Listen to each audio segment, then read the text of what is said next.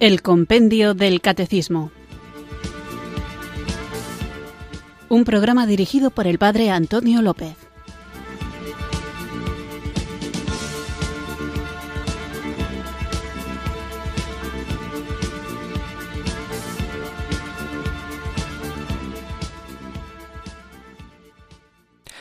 Muy buenas tardes, queridos oyentes de Radio María. Recibido un cariñoso saludo desde Irurzun, en Navarra, quienes sintonizáis una tarde más esta radio que cambia vidas, esta emisora de la Virgen, Radio María, para escuchar el programa El Compendio del Catecismo, nuestro espacio diario, nunca me cansaré de repetirlo, de la tan necesaria formación que los católicos necesitamos para vivir en profundidad aquello que creemos, saber por qué lo creemos, cuál es el fundamento bíblico y de tradición, cuál es la enseñanza del magisterio sobre los distintos elementos de nuestra fe, la fe que queremos vivir y que celebramos y esa celebración nos da la fuerza sobre todo cuando la hacemos sacramentalmente para cumplir el mandato de Jesús de ser sus testigos ante todos los hombres. Y ser testigo indica vivir de una manera tal que atraiga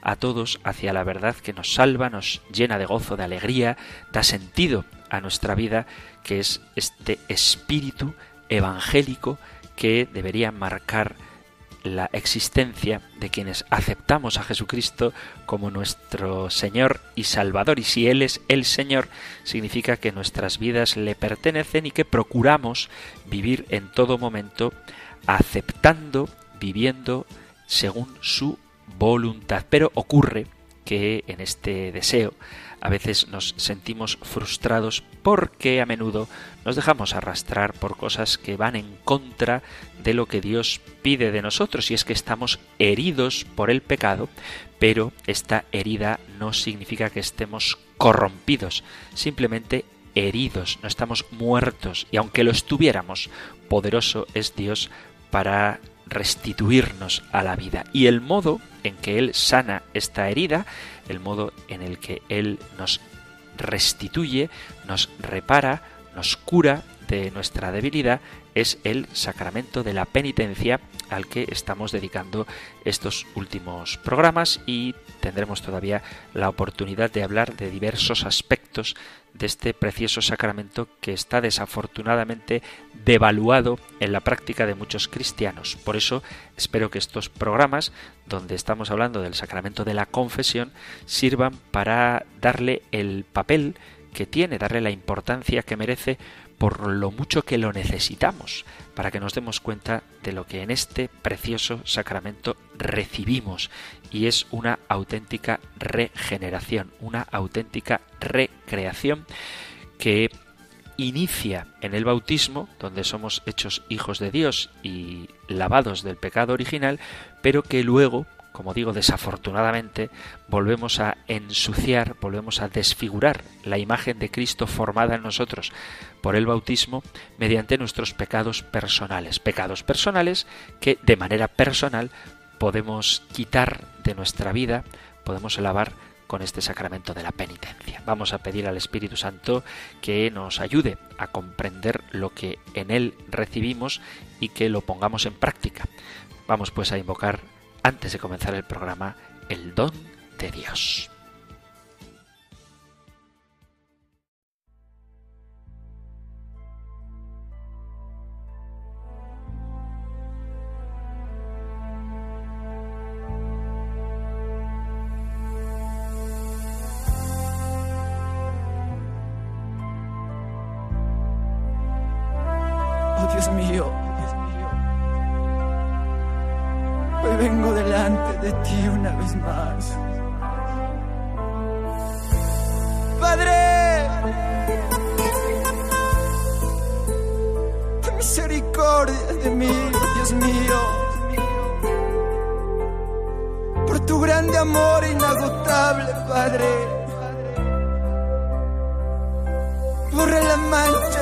Pecados, oh Dios mío.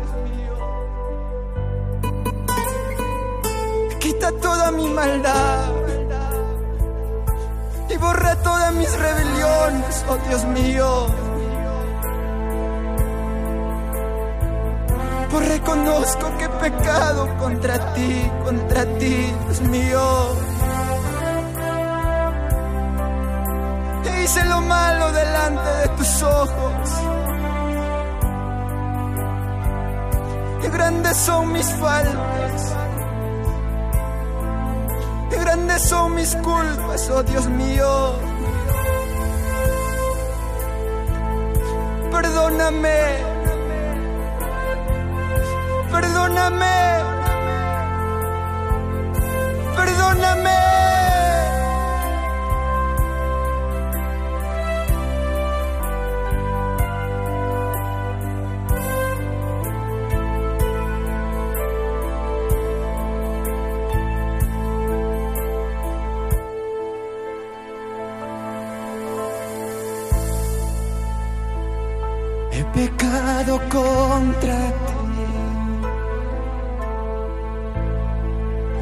Fallado, mi Señor.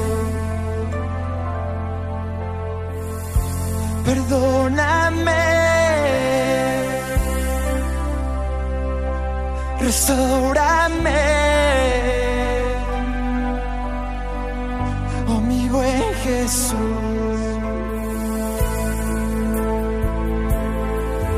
He pecado contra ti.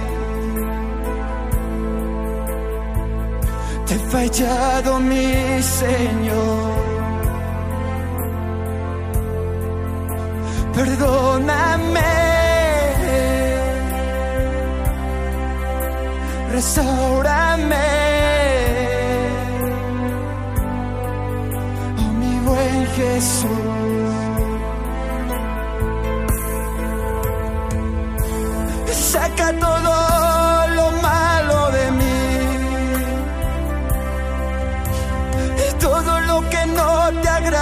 Agrada, oh Dios.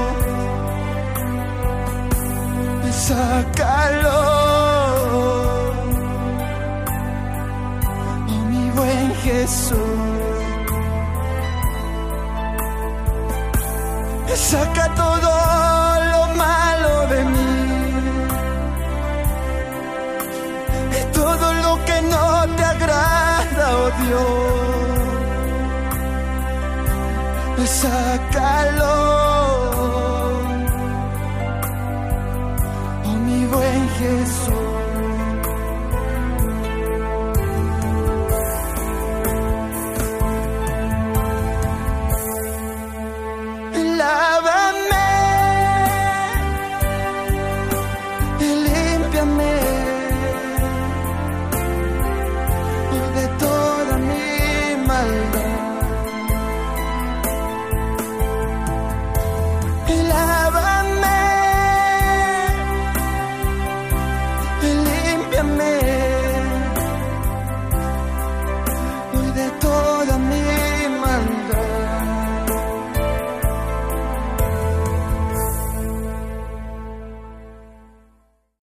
Hemos invocado al Espíritu Santo con este canto, un poquito largo, pero me parece que más que una canción es un lamento en el que el hombre pide al Señor, sáname. Si de verdad comprendiéramos lo terrible que es el pecado, el daño que hace al corazón de Dios y cómo éste sufre, el corazón de Cristo sufre por ver cómo Él que nos llama a lo tan alto, a la santidad, a buscar el cielo, a ser imagen de su Hijo en la tierra, encuentra en nosotros ingratos, muchas veces indiferencia o desconfianza, pensando que podemos ser felices alejados de aquel que nos llama a la felicidad plena y que es el único que puede verdaderamente saciar los anhelos más profundos de nuestro corazón.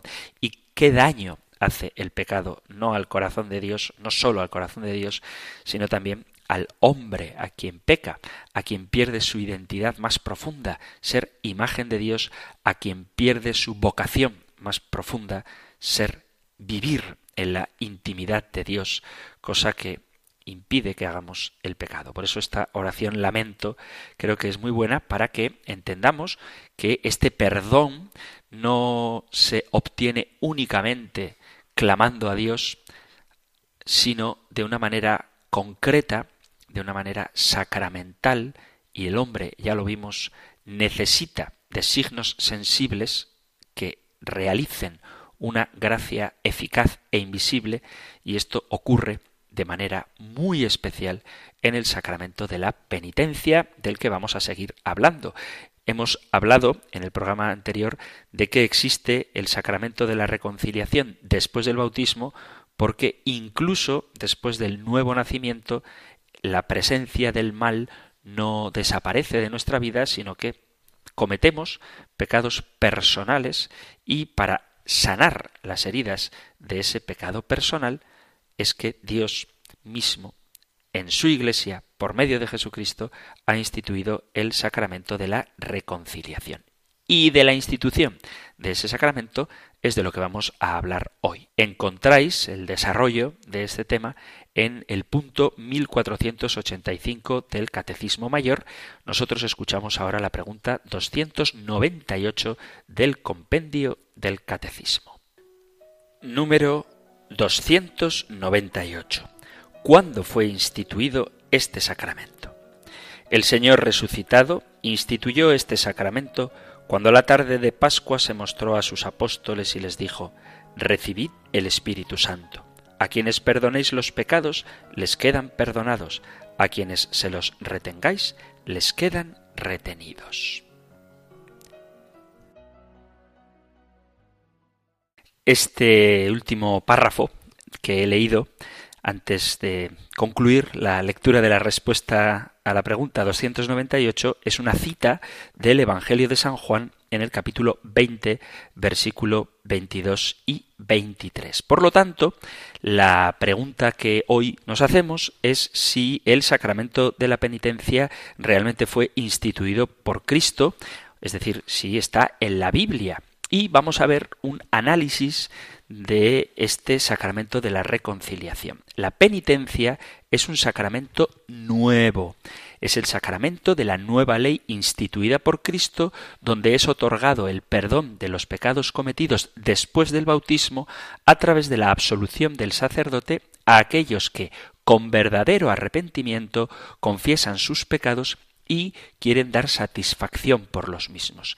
Es llamado un sacramento y no simplemente una función o una ceremonia, porque es un signo instituido por Cristo para impartir gracia al alma. Como signo externo, ya lo veremos, comprende las acciones del penitente al presentarse al sacerdote y acusarse de sus pecados y las acciones del sacerdote al pronunciar la absolución e imponer la penitencia. Es importante destacar que la confesión no es realizada, como muchos creen, en el secreto del corazón del penitente y tampoco a cualquier amigo o cualquier persona que no sea un sacerdote. Tampoco a un representante de la autoridad humana, sino a un sacerdote, a un ministro debidamente ordenado que tenga la autorización del obispo y con el poder que Cristo otorgó a su Iglesia para perdonar los pecados. Tenemos que evitar ciertos errores una vez más heredados o adquiridos de pensamientos protestantes porque nosotros somos católicos y tenemos que entender qué es lo que la Iglesia fundada por Jesucristo, basada en la Sagrada Escritura y en la tradición, ha vivido y ha celebrado desde siempre. Es verdad que el modo en que se ha celebrado el sacramento de la penitencia a lo largo de la historia ha variado, pero los elementos esenciales de este sacramento siguen inmutables como no puede ser de otro modo, es decir, la necesidad de confesar, de declarar, de decir los pecados ante un sacerdote, ante un ministro válidamente ordenado y también la necesidad de la reparación, de la penitencia. De todo esto, si tenemos tiempo, hablaremos. Pero hoy quiero que nos centremos en el fundamento bíblico de este sacramento. La facultad que tiene la Iglesia para conceder en nombre de Dios el perdón de los pecados proviene de Cristo mismo, quien les dio esta facultad a los apóstoles cuando les dice en la cita de Juan 20 que nombra el compendio del catecismo, la paz esté con vosotros, como el Padre me ha enviado, así también os envío yo. Dicho esto, sopló sobre ellos y les dijo, Recibid el Espíritu Santo. A quienes perdonéis los pecados, les quedan perdonados. A quienes se los retengáis, les quedan retenidos. Y también a Pedro, en el capítulo 16 del Evangelio de San Mateo, le dice, a ti te daré las llaves del reino de los cielos. Lo que ates en la tierra quedará atado en los cielos, y lo que desates en la tierra quedará desatado en el cielo. Mateo capítulo 16 versículo 19. Y en el capítulo 18 también de San Mateo dice, ya no a Pedro, sino a los apóstoles, yo os aseguro, todo lo que atéis en la tierra quedará atado en el cielo, y lo que desatéis en la tierra quedará desatado en el cielo. El significado de atar y desatar no se limita únicamente a definir lo que es lícito o no en cuanto a la doctrina, sino también a la facultad de conceder el perdón de los pecados, ya que el poder otorgado aquí no es limitado, es ilimitado. Todo lo que atéis, todo lo que desatéis, poder que a su vez es confirmado explícitamente por Cristo al permitir perdonar o retener los pecados. En este pasaje de Mateo 16, en Cesarea de Filipo, Pedro reconoce que Jesús es el Mesías con la luz del Padre y no por su saber humano. A la confesión de Pedro sigue la palabra de Cristo, eres Pedro, donde se le da un cambio de nombre, le llama Cefas, que significa piedra, y ya sabéis que este cambio de nombre expresa su nueva misión, la misión de Pedro de ser el fundamento de la iglesia. Sobre esta piedra, sobre esta roca, edificaré mi iglesia. La iglesia de Jesús, por tanto, será la que Jesús reúna y edifique sobre la roca que es Pedro, y ya no habrá otra comunidad, otra iglesia, que pueda llamarse la iglesia de Dios, a la que el poder del infierno no derrotará le dice te daré las llaves del reino. El poder de las llaves es el mismo que Jesús tiene, es el poder de atar y desatar, es decir, poder dar normas a la comunidad y poder admitir o separar de ella. En la Iglesia es un poder espiritual que se manifiesta sobre todo en el poder de perdonar los pecados. Y esto se lo da Jesús a Pedro y se lo da también a los apóstoles. Esto, que para cualquiera que acceda a leer la Sagrada Escritura sin prejuicios está muy claro, tiene, sin embargo, objeciones por parte de muchos, incluso católicos, que, como digo a menudo, nos hemos dejado o se han dejado influenciar por doctrinas que no son católicas.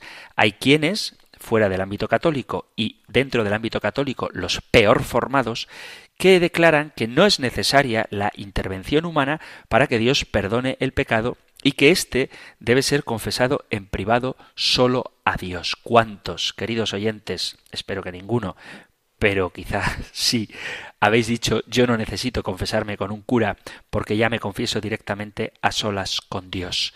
Y la gente que tiene este errado pensamiento dice que no encontramos en la escritura ni una sola línea en que se ordene al cristiano confesar sus pecados ante un hombre, o que Jesucristo admitió implícitamente, según ellos implícitamente, que el único que perdona los pecados es Dios.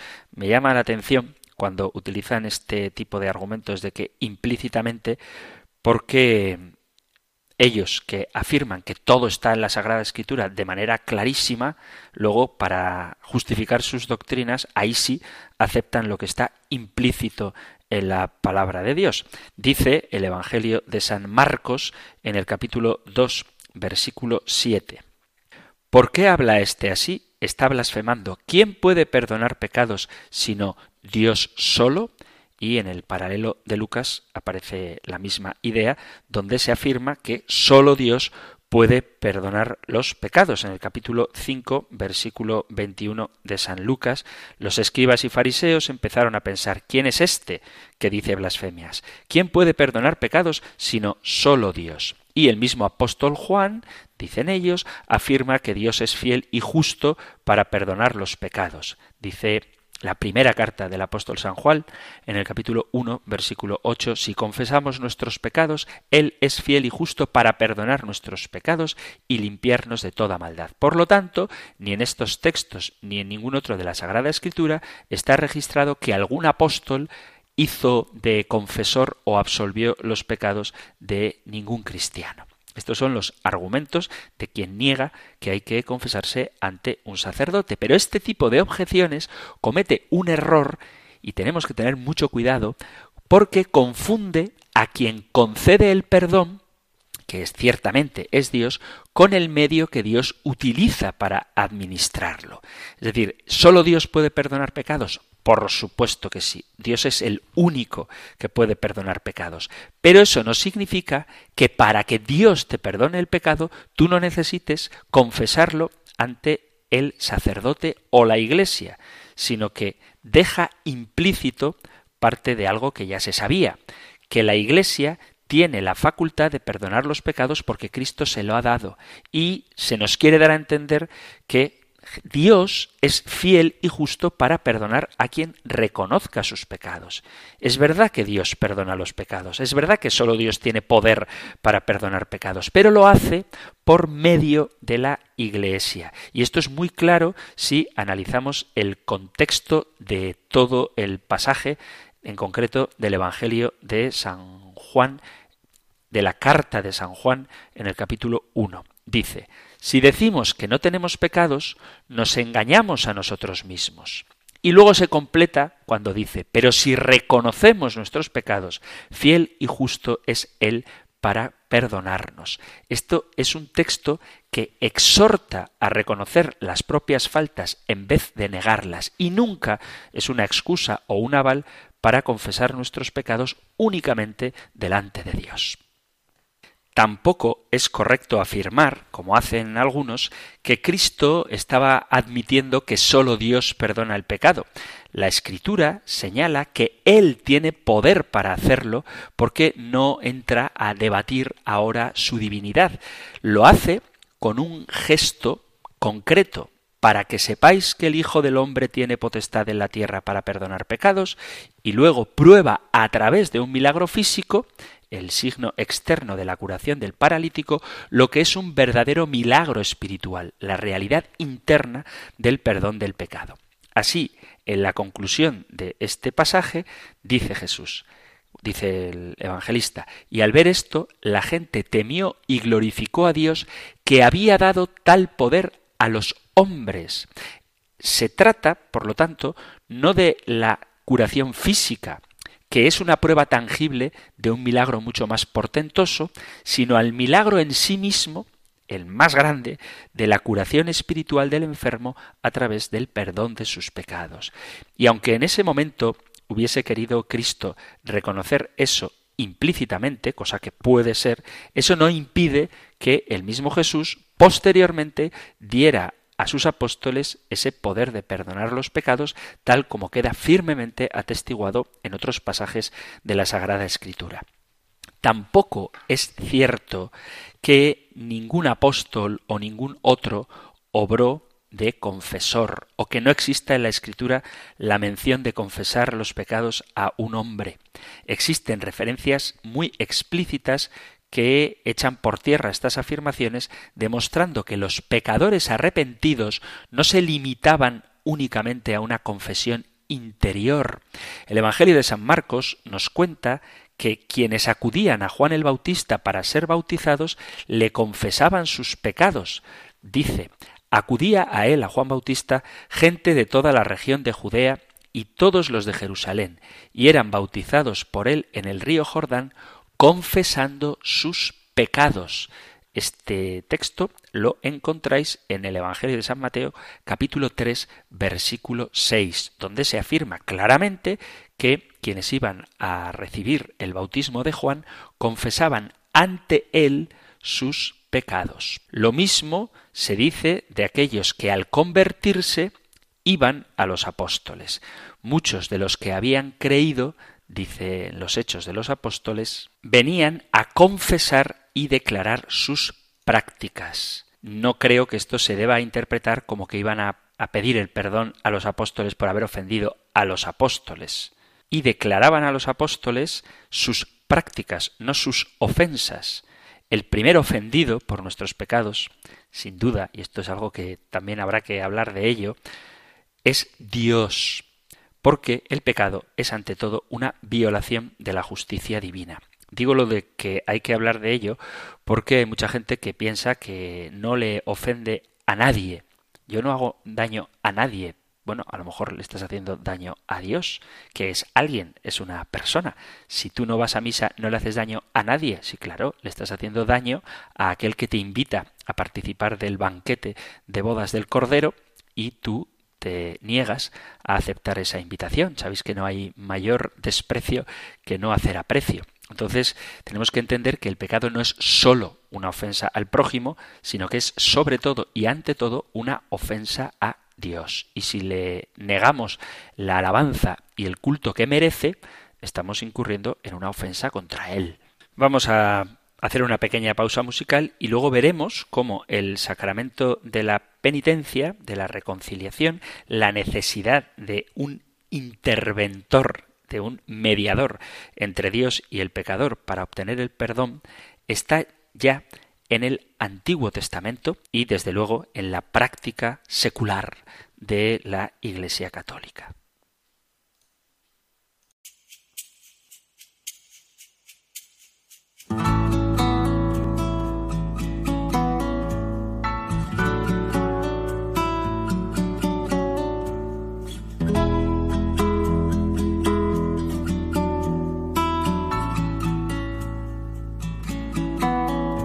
Paralizada mi alma por años, mi Dios.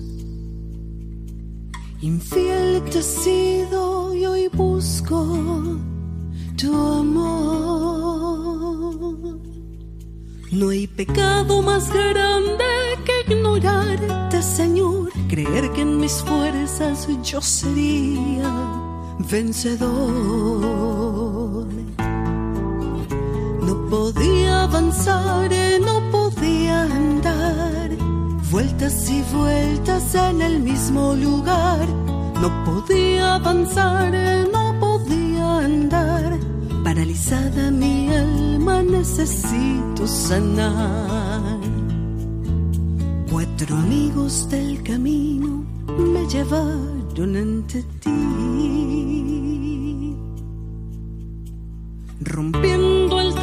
de tu casa me bajaron ante ti.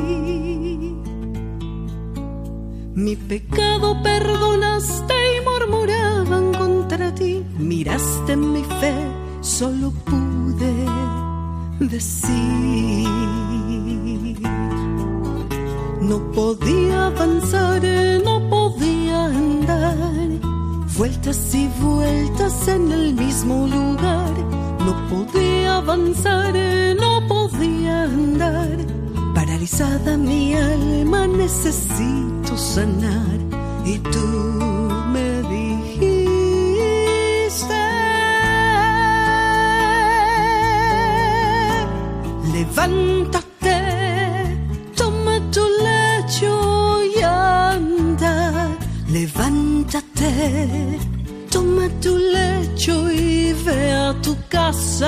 Levántate, toma tu lecho y anda.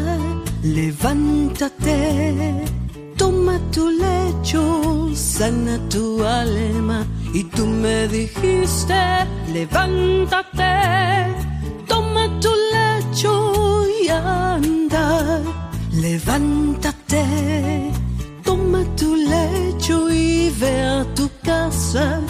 Levántate, toma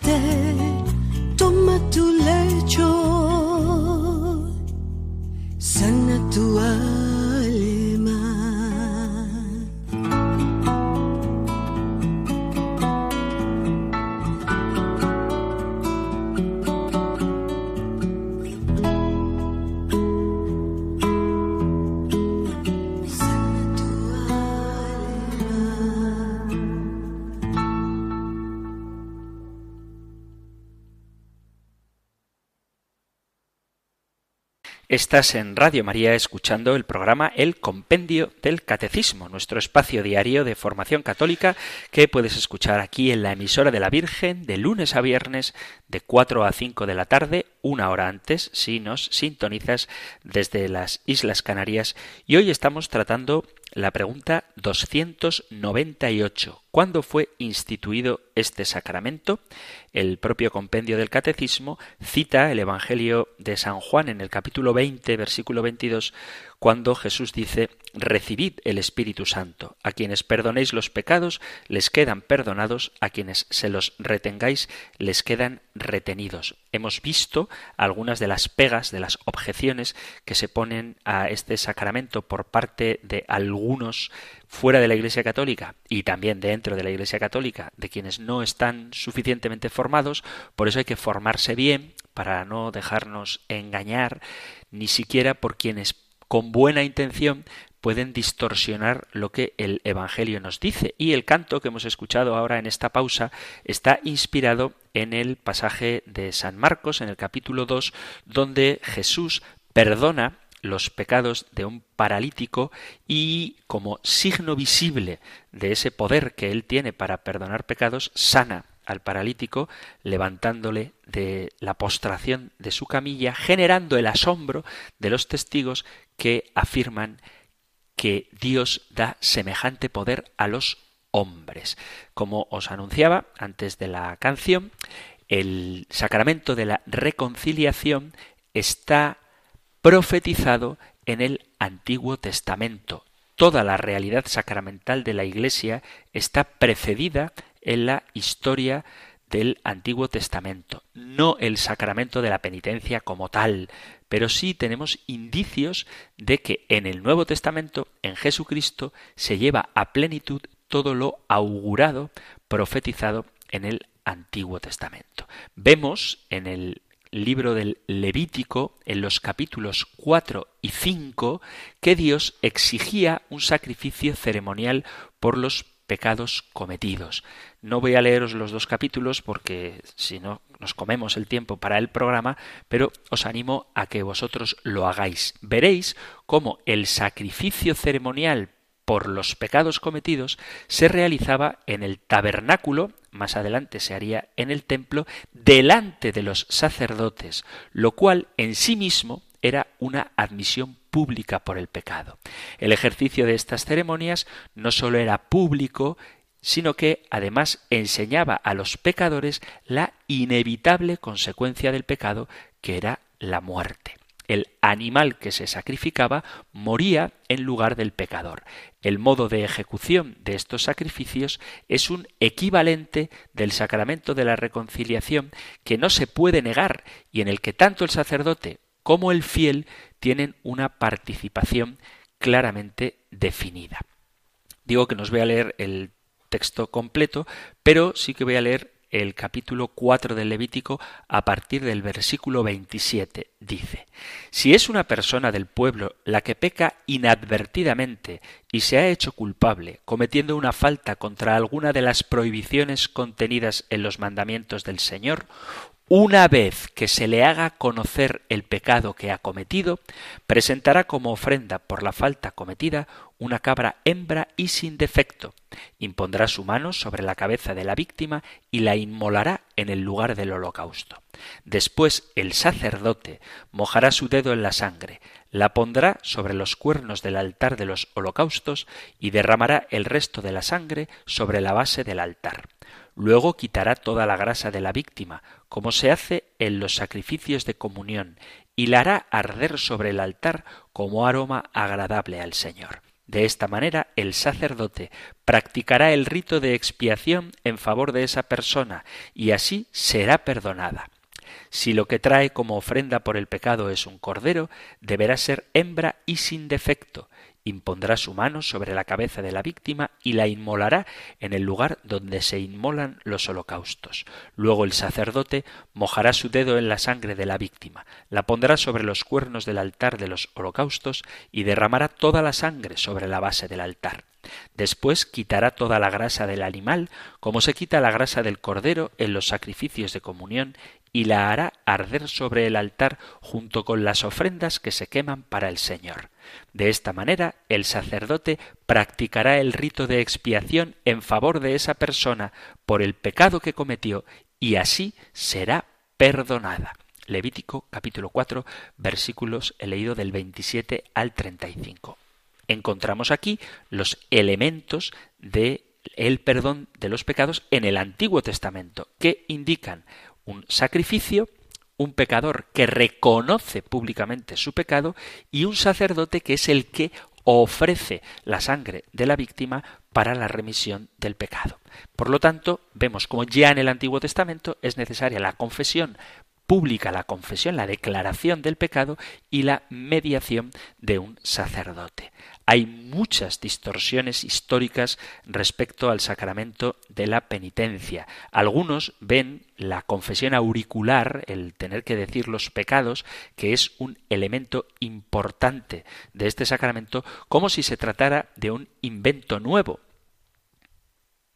Dicen, por ejemplo, que la confesión auricular a los sacerdotes fue establecida en la Iglesia en el siglo XIII y que luego fue el Concilio de Trento quien pronunció maldiciones sobre todos aquellos que habían leído la Biblia lo suficiente para hacer a un lado la confesión auricular. Es importante aclarar que las definiciones dogmáticas de los concilios no significan, esto ya lo hemos mencionado más de una vez, que se introduzca una nueva doctrina, sino que las declaraciones, las definiciones dogmáticas de los concilios ocurren cuando alguna verdad fundamental de la fe es cuestionada o necesita ser aclarada para el bien de los fieles. Es decir, que si hasta el concilio de Trento no se declaró de forma pública, la, de forma oficial, digamos, la necesidad de confesarse con un sacerdote, eso no significa que antes no fuera necesario, sino que en el concilio de Trento,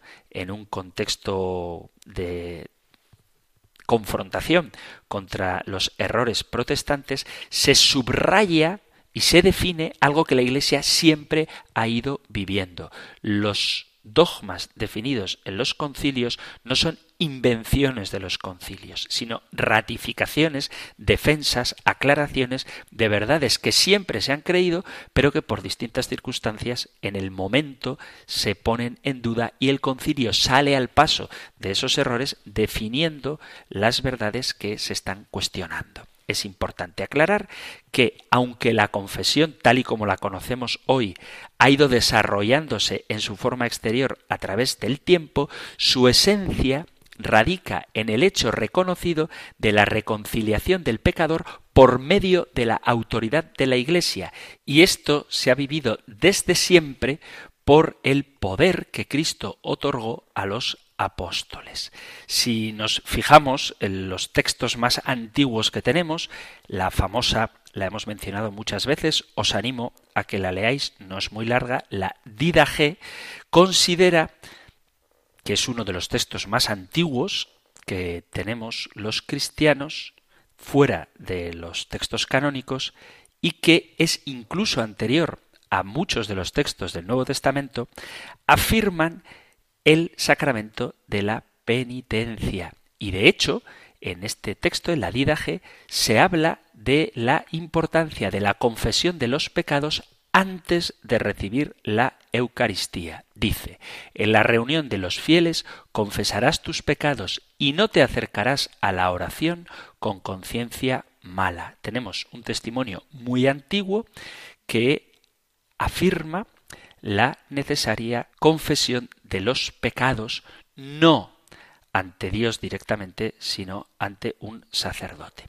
También Orígenes, este padre de la Iglesia, que vivió a lo largo del siglo III y que es un autor fundamental a la hora de interpretar la Sagrada Escritura, afirma que después del bautismo hay medios para obtener el perdón de los pecados y entre ellos está la penitencia.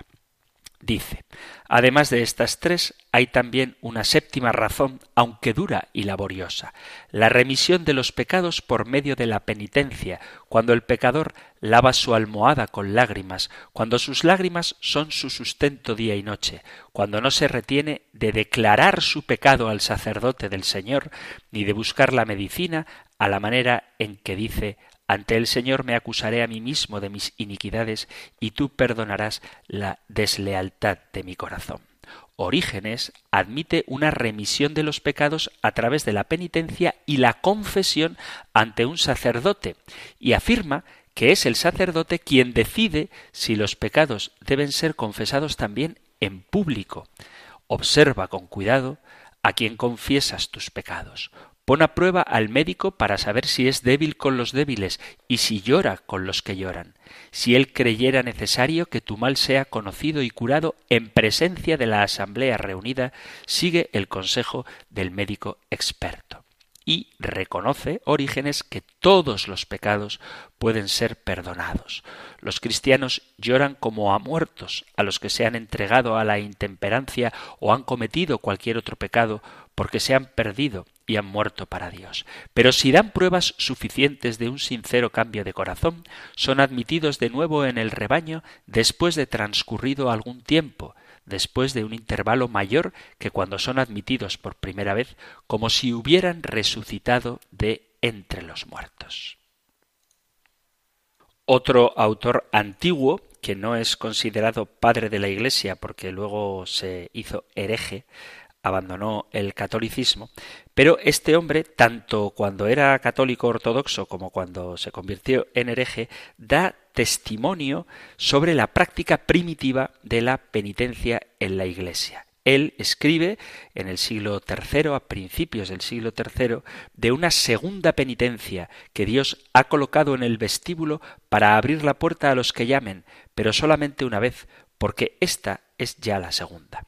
Tertuliano entiende de manera clara que el creyente que ha caído en el pecado después del bautismo tiene necesidad del sacramento de la penitencia y expresa el temor de que éste sea mal entendido por los débiles como un medio para seguir pecando y obtener nuevamente el perdón. Dice él, Oh Jesucristo, Señor mío, concede a tus servidores la gracia de conocer y aprender de mi boca la disciplina de la penitencia, pero en tanto en cuanto les conviene y no para pecar, con otras palabras, porque después del bautismo no tengan que conocer la penitencia ni pedirla. Me repugna mencionar aquí la segunda, o por mejor decir, en este caso la última penitencia. Temo que al hablar de un remedio de penitencia que se tiene en reserva, parezca sugerir que existe todavía un tiempo en el que se pueda pecar. Tertuliano habla de pedir la penitencia descartando la posibilidad de limitarse a una confesión interior directa con Dios. Esto lo explica detalladamente cuando afirma que para alcanzar el perdón el penitente debe someterse a la confesión pública y después cumplir con los actos de mortificación. Tertuliano con su testimonio, prueba también que la penitencia terminaba tal y como hoy en día se hace con una absolución después de haber confesado el pecado. Rehuyen este deber como una revelación pública de sus personas o lo que difieren de un día para otro. ¿Es acaso mejor ser condenado en secreto que perdonado en público? Él, Tertuliano, habla de la eterna condenación que sufren quienes no quisieron usar esta segunda puerta de salud. En su periodo ya herético, Tertuliano niega a la Iglesia el poder de perdonar los pecados graves, afirmando que dicho poder del perdón lo obtuvo solo Pedro y que éste lo transmitiera a la Iglesia. Las razones de esta negativa no son las razones que hoy se dan para negar el sacramento de la penitencia, sino que en la herejía a la que él entró se practicaba un rigorismo que afirma que ciertos pecados son imperdonables. Es así como se retracta de lo que él mismo había escrito anteriormente cuando se ve impelido a enfrentarse a un obispo donde se escribe Perdono los pecados de adulterio y formación a aquellos que han cumplido la penitencia, confirmando así que la Iglesia tiene poder de perdonar todos los pecados. Y este edicto contra el que se enfrenta Tertuliano en su época herética es también una evidencia de cuál es la posición oficial de la Iglesia que tiene conciencia de que ha recibido de Cristo el poder para perdonar los pecados. Habla Tertuliano de lo que la Iglesia practicaba antes del concilio de Nicea y deseo conocer tu pensamiento, saber qué fuente te autoriza a usurpar este derecho para la Iglesia. Sí, porque el Señor dijo a Pedro sobre esta piedra edificaré mi Iglesia. A ti te he dado las llaves del reino de los cielos. O bien, todo lo que desatares sobre la tierra será desatado, todo lo que atares será atado. Tú presumes luego que el poder de atar y desatar ha descendido hasta ti, es decir, a toda la Iglesia que está en comunión con Pedro. Qué audacia la tuya, que perviertes y cambias enteramente la intención manifiesta del Señor, que confirió este poder personalmente a Pedro. Os recuerdo que este pasaje de Tertuliano lo hace en confrontación con un obispo cuando él se salió de la Iglesia Católica, o sea que está reconociendo que desde el principio Tertuliano, siglo III, principios del siglo III, la Iglesia perdona los pecados. Y como estos, tenemos muchos testimonios antiguos de cómo la Iglesia desde siempre ha practicado el sacramento de la penitencia. Cuando alguien ha tratado a otra persona incorrecta o injustamente, esto daña su relación y hace que el agresor se encuentre en una posición de deuda contra el ofendido. El agresor, el ofensor, tiene que compensar el daño o la pérdida que ha sufrido la otra persona. Perdonar significa renunciar a cualquier reclamación de compensación, dejar de lado cualquier emoción negativa hacia esa persona y restablecer la relación siempre que sea posible. Jesús nos relata el episodio del hijo pródigo, donde éste ha herido profundamente a su padre al reclamar la parte de la propiedad que le pertenece y marchándose del hogar, malgastando el dinero de mala manera. El padre cuando el Hijo vuelve, le acoge con un abrazo de perdón. Todos estamos en deuda con el Señor, puesto que Él nos creó para su gloria y tenía derecho, y Él tiene derecho a exigir que cumplamos con aquello que es la razón de nuestro ser. Dice la carta a los Romanos capítulo 3 versículo 23, todos pecaron y están destituidos de la gloria de Dios. A todos nos afecta el pecado. Negamos a Dios el honor que le corresponde y transgredimos su mandamiento de amarle por encima de todo y amar al prójimo como a nosotros mismos y esto daña nuestra relación con el Señor. Pero Él quiere perdonarnos. No solamente quiere perdonarnos, sino que quiere como el padre de la parábola del Hijo pródigo, restituirnos a una vida en comunión con Él. La única manera de restaurar la relación entre el hombre y Dios es eliminar esta deuda por completo, pero ningún ser humano, ni siquiera el que más sepa de teología, es capaz de hacerlo. Nosotros no podemos comprar el perdón ni con dinero ni con sacrificios. Todo pertenece a Dios. Él no necesita nada de nosotros.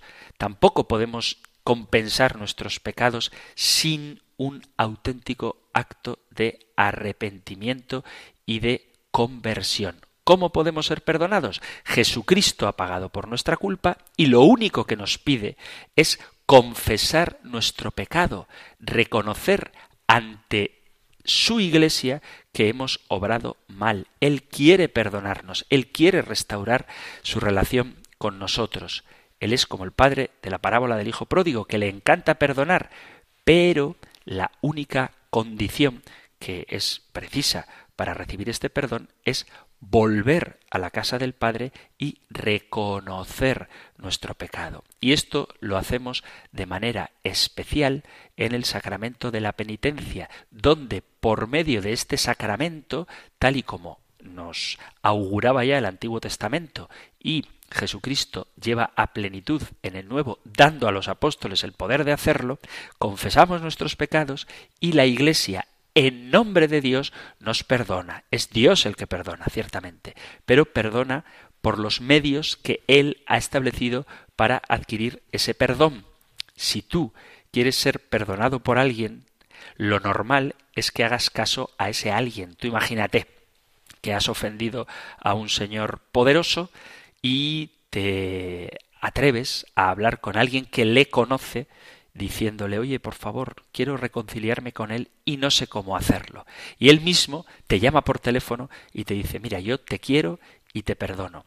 Ven a mi casa para que pueda darte ese abrazo de reconciliación que tanto tú como yo necesitamos, pero sobre todo tú, que eres quien me has ofendido. Y tú, en vez de ir a su casa, le mandas un SMS o un mensaje de WhatsApp y le dices, no, ya está, si ya como me vas a perdonar, no hace falta que vaya el Señor entenderá que no estás buscando el perdón, porque la condición que te ha puesto, que es que vayas donde Él y le pidas perdón personalmente, no estás dispuesto a aceptarla. Bueno, pues Dios, que quiere perdonarnos, ha dispuesto un medio concreto para hacernos llegar su perdón de manera objetiva, y ese es el sacramento de la penitencia. Y nos da ese perdón a través de su Iglesia por medio del Espíritu Santo que los apóstoles han recibido para perdonar los pecados o retenerlos. Esta es una expresión que a veces pasamos por alto, pero la prueba de que es preciso que haya otro que nos dé el perdón de parte de Dios es la posibilidad de que ese pecado quede retenido. Si tú te perdonas a ti mismo, según tú, evidentemente no estás dando la opción de saber si ese pecado es perdonado o retenido. El perdón siempre lo vamos a obtener, pero debemos obtenerlo del modo en que Dios nos lo quiere dar, es decir, a través de un signo sensible en el que por virtud de la fuerza del Espíritu Santo se nos perdona los pecados por parte de Dios con la mediación del sacerdote.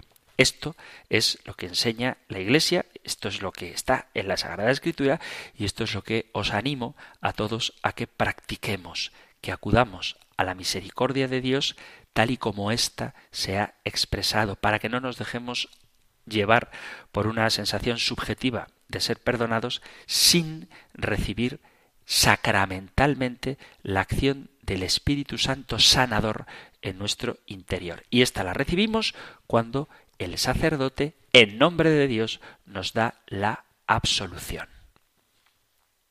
Y hasta aquí el tiempo para nuestro programa de hoy. Si hay algo que no os ha quedado claro, si hay alguna duda que queráis formular, algún testimonio sobre vuestra experiencia de confesión que queráis dar, podéis enviarlo al correo electrónico compendio arroba radiomaria.es, compendio arroba radiomaria.es o si lo preferís al número de teléfono para WhatsApp 668 594 383 668 594 383 o correo electrónico compendio arroba. Vamos a concluir recibiendo la bendición del Señor. El Señor te bendiga y te guarde, el Señor ilumine su rostro sobre ti y te conceda su favor, el Señor te muestre su rostro y te conceda la paz. Muchísimas gracias por estar ahí, gracias por escuchar el compendio del catecismo y si queréis volveremos a encontrarnos en un próximo programa. Un fuerte abrazo.